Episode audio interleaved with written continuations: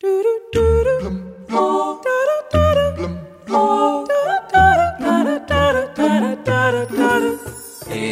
vim para escutar tua palavra. De acordo com as Escrituras, os quatro evangelistas tinham diferentes profissões.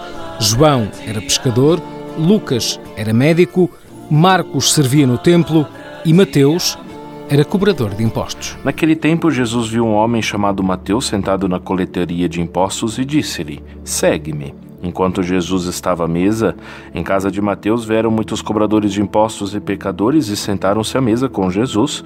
Alguns fariseus viram isso e perguntaram aos discípulos: Por que vosso mestre come com os cobradores de impostos? Jesus ouviu a pergunta e respondeu: Aqueles que têm saúde não precisam de médico, mas sim os doentes. Aprendei, pois, o que significa: quero misericórdia e não sacrifício. E de fato, eu não vim para chamar os justos, mas os pecadores. Tua palavra,